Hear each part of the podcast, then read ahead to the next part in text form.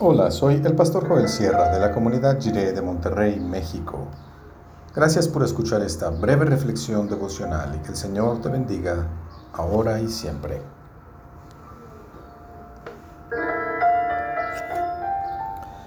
El ungido. Dice Marcos 14, del 1 al 9, en la versión La Palabra.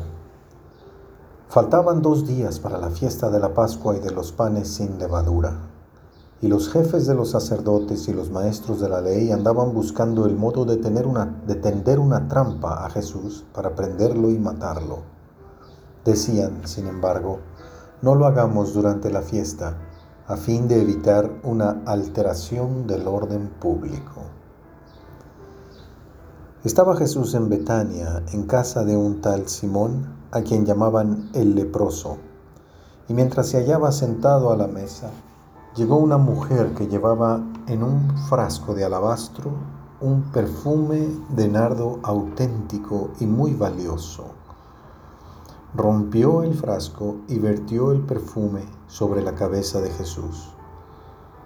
Molestos por ello, algunos comentaban entre sí, ¿a qué viene tal derroche de perfume? podía haberse vendido este perfume por más de 300 denarios y haber entregado el importe a los pobres. Así que murmuraban contra aquella mujer. Pero Jesús les dijo, déjenla, ¿por qué la molestan? Lo que ha hecho conmigo es bueno. A los pobres los tendrán siempre entre ustedes y podrán hacerles todo el bien que ustedes quieran, pero a mí no me tendrán siempre ha hecho lo que estaba en su mano, preparando por anticipado mi cuerpo para el entierro. Les aseguro que en cualquier lugar del mundo donde se anuncie la buena noticia, se recordará también a esta mujer y lo que hizo.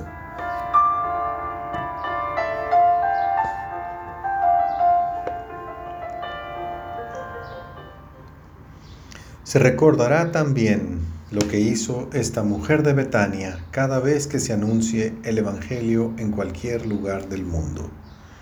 Y nos preguntamos, ¿por qué? Porque la buena noticia consiste en que el Señor Jesús es el ungido de Dios, el Cristo, el Mesías, porque ungido es el significado de la palabra Cristo y Mesías. Ya hemos observado que el tema central del Evangelio de Marcos es la identidad de Jesús. En el pasaje de hoy, casi al final del libro, se pone de manifiesto la identidad de Jesús como ungido.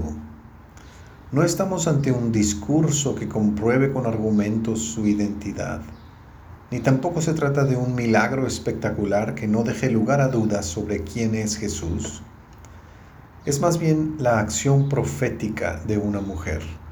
Es una declaración performativa que anuncia que el Señor Jesús es el ungido. Él llevaría ese aroma en su cabello hasta la cruz y la sepultura. Se ungía con aceite a los sacerdotes el día de su consagración y a los reyes el día de su coronación. De esa manera, quedaban señalados para cumplir una función especial en el pueblo de Dios. Los sacerdotes debían facilitar la relación con Dios a la manera de un puente de comunicación entre Dios y el pueblo.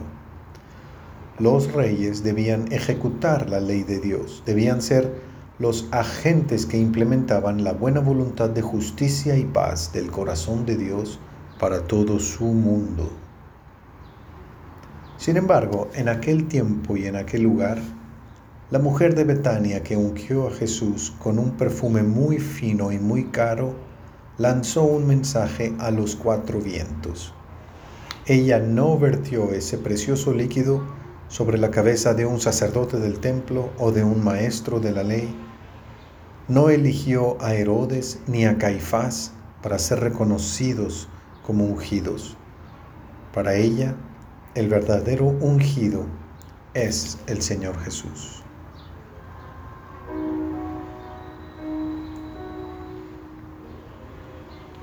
Oremos.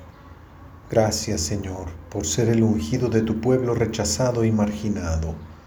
Bendito seas. Amén.